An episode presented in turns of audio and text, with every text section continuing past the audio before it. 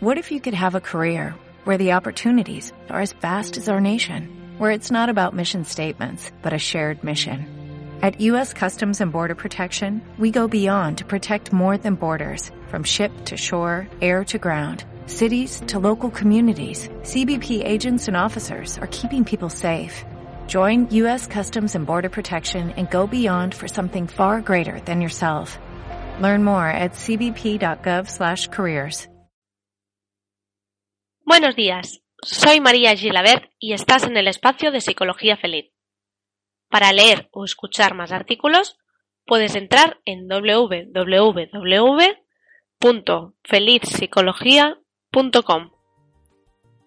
Hoy hablaremos sobre el impacto de las redes sociales en nuestra identidad.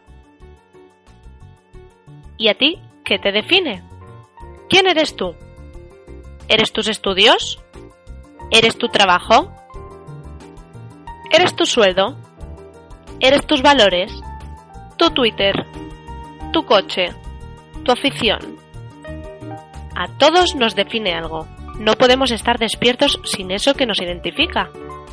Ese algo es en parte invisible e indescriptible. Es nuestra identidad. Somos nosotros y estamos compuestos por varios factores.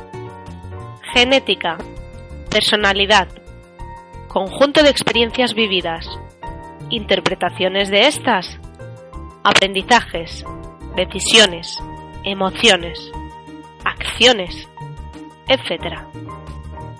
Son muchas las cosas que te definen, pero el cóctel que se acaba creando al mezclar todas las variables mencionadas eres tú, único y exclusivo. A pesar de que nos definan todos los factores mencionados, nuestro cerebro acostumbra a asociar nuestra identidad con marcas, con estilos de vida, con valores, profesiones, deportes, aficiones e incluso hábitos. Por ejemplo, el uso de las redes sociales. Veamos cómo relacionamos las redes sociales con nuestra identidad.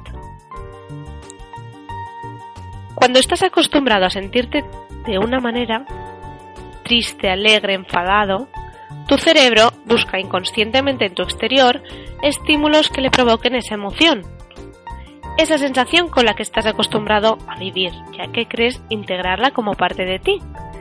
Y esta es una de las adicciones más difíciles de desengancharnos.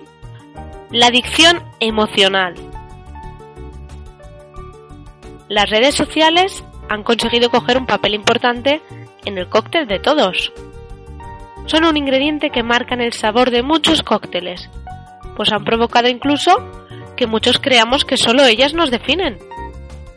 Llegamos a valorar a las personas, incluso a valorarnos a nosotros mismos, por el número de me gusta de Facebook o Instagram, el número de WhatsApps que recibimos, de seguidores de Twitter, etc. Cuando en realidad esos números de me gusta o seguidores son algo totalmente volátil, falso y engañan a nuestro cerebro haciéndole creer que son indicadores de nuestra identidad. Volátil porque cualquiera puede poner me gusta a ti como al de al lado. Hoy sí, mañana no. Con o sin motivo alguno. Falso porque un me gusta no significa que tú le gustes, sino que pueden darle al me gusta por millones de motivos, ya que apretar al botón es gratuito, fácil, rápido y además entretiene al receptor. Puede ser que les guste el color del cielo de la foto, el modelo de tus pantalones, la marca de tu coche, tu peinado. También puede que le gustes tú como persona, pero puede incluso que por costumbre pulse el botón me gusta a todo lo que ve y para él simplemente sea como decir recibido la intención del receptor al dar feedback estandarizado, al seguir poner un me gusta, no tenemos ni idea cuál es. Pero la interpretación que nosotros realizamos casi siempre es atribuirnos ese me gusta, como si fuéramos nosotros los que gustamos. Nos otorgamos ese reconocimiento, igual que muchos valoramos y posicionamos al resto de personas por ese reconocimiento que tienen en sus redes sociales. Cuidado con las interpretaciones que haces del feedback que recibes o que dejas de recibir. Hay muchas personas que erróneamente se sienten poco queridas por tener pocos me gusta o pocos WhatsApps o poco de algo. Algo que genera una red social que no es la realidad. Y el poco o mucho es relativo a lo que estés acostumbrado a recibir y ver que reciben los de tu entorno. Quizá las personas que más te quieran te apoyen y siempre estén cuando las necesites, ni tengan perfil en las redes sociales. Y no por ello dejan de existir, ni te quieren menos, ni tiene menos importancia su apoyo. En las redes sociales parece primar la cantidad de relaciones a la calidad de estas. Gran error, ya que la validez y fiabilidad de la información es baja. Nos encanta juzgar al resto, muchas veces por falta de capacidad de juzgarnos a nosotros mismos. Y a través de este sistema podemos generar juicios sobre los demás fácilmente. Dejamos volar a nuestra imaginación y emitimos el juicio que queramos, a partir de la información filtrada que nos quieren mostrar. Hay personas que no utilizan redes sociales por falta de tiempo, por pereza o incluso por miedo a no gustar, y para ello prefieren no exponerse a la opinión ajena y así no arriesgar. Acéptate y enamórate de ti mismo en todas tus versiones. Y al resto le gustarás tanto en la realidad física como virtual. El hábito conductual que éstas generan todos lo vemos. Infinidad de personas estamos enganchados una gran parte del tiempo a los smartphones, tablets, etc. Pero no nos resulta tan visible ni evidente el hábito emocional, generando incluso adicción que nos provocan el engancharnos tan fácil y rápidamente. Al principio, tener reconocimiento de los demás es divertido y nos da un subidón. Pero cuando te acostumbras a este subidón, a esta emoción, ya no sabes vivir sin él. Y si un día o un rato no lo tienes, lo buscas constantemente. Crees necesitarlo, pues si no lo tienes sientes que te falta algo. Quizá no sabes el qué ni por qué, pero estás intranquilo. Toma conciencia y racionalízalo. Tú sigues siendo la misma persona y las personas que te rodean siguen queriéndote igual que antes de que publicaras X información, pero has caído en la trampa adictiva de las redes sociales. Engañamos a nuestro cerebro buscando a través de las redes esa aprobación que todo ser humano necesita pudiendo adquirir de forma instantánea un efecto placebo de autoestima, por lo que repetimos una y otra vez la misma conducta. Es muy fácil engañar al cerebro, ándate con cuidado. Que no nos engañen, que nos digan la verdad, decimos muchos, ¿no? Empecemos por no engañarnos a nosotros mismos.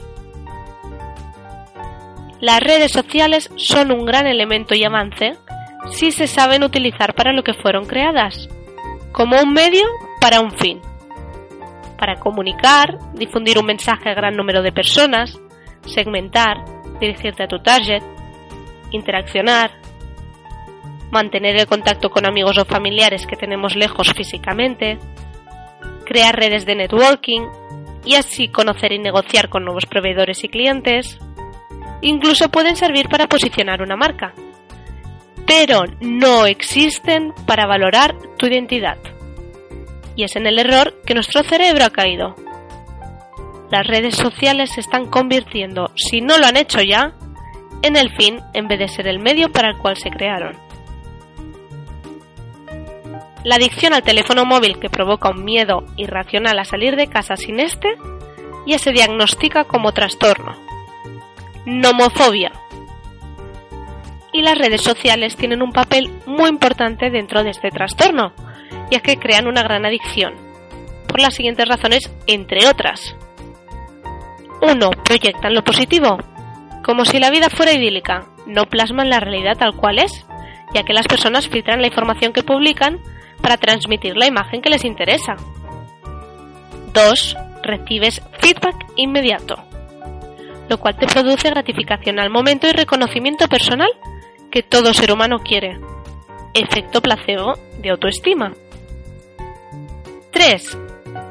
Los, los dispositivos te obedecen. El móvil, el ordenador. Lo cual es un efecto placebo de control. 4. Te hacen sentirte activo. Te hace sentir vivo.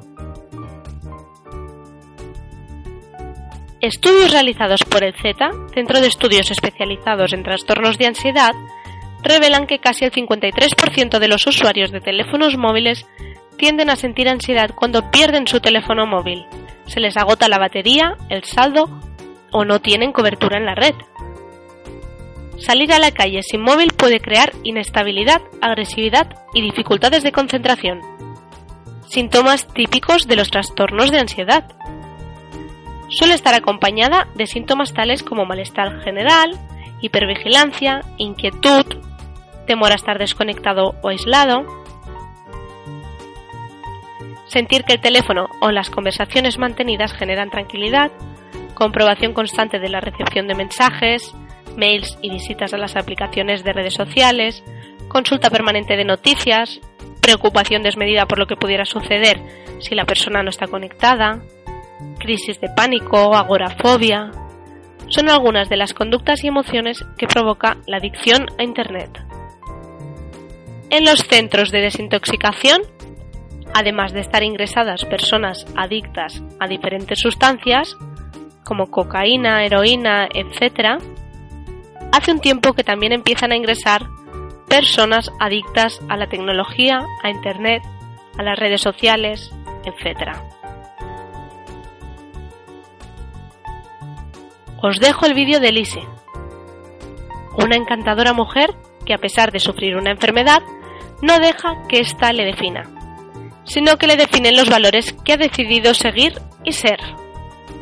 Superación, motivación, decisión, crecimiento, bondad, persistencia, trabajo, responsabilidad, capacidad de perdón, etc. Así que ya no solo no debes dejar que las redes sociales te definan, sino que si sufres una enfermedad física o psicológica, o tienes unas circunstancias determinadas que puedan parecer insuperables, ten claro que solo tú decides qué te define, quién eres y qué quieres hacer con tu vida. Yo quiero que me definan mis valores. ¿Y a ti? ¿Qué te define? As a new Western Union customer, you can enjoy a $0 transfer fee on your first international online money transfer. Send money to your family and friends back home the fast, easy, and reliable way. Visit westernunion.com or download our app today to get started, and your first transfer fee is on us. FX gains apply, not available for credit cards and transfers to Cuba. Services offered by Western Union Financial Services Inc. and MLS 906983 or Western Union International Services LLC and MLS 906985.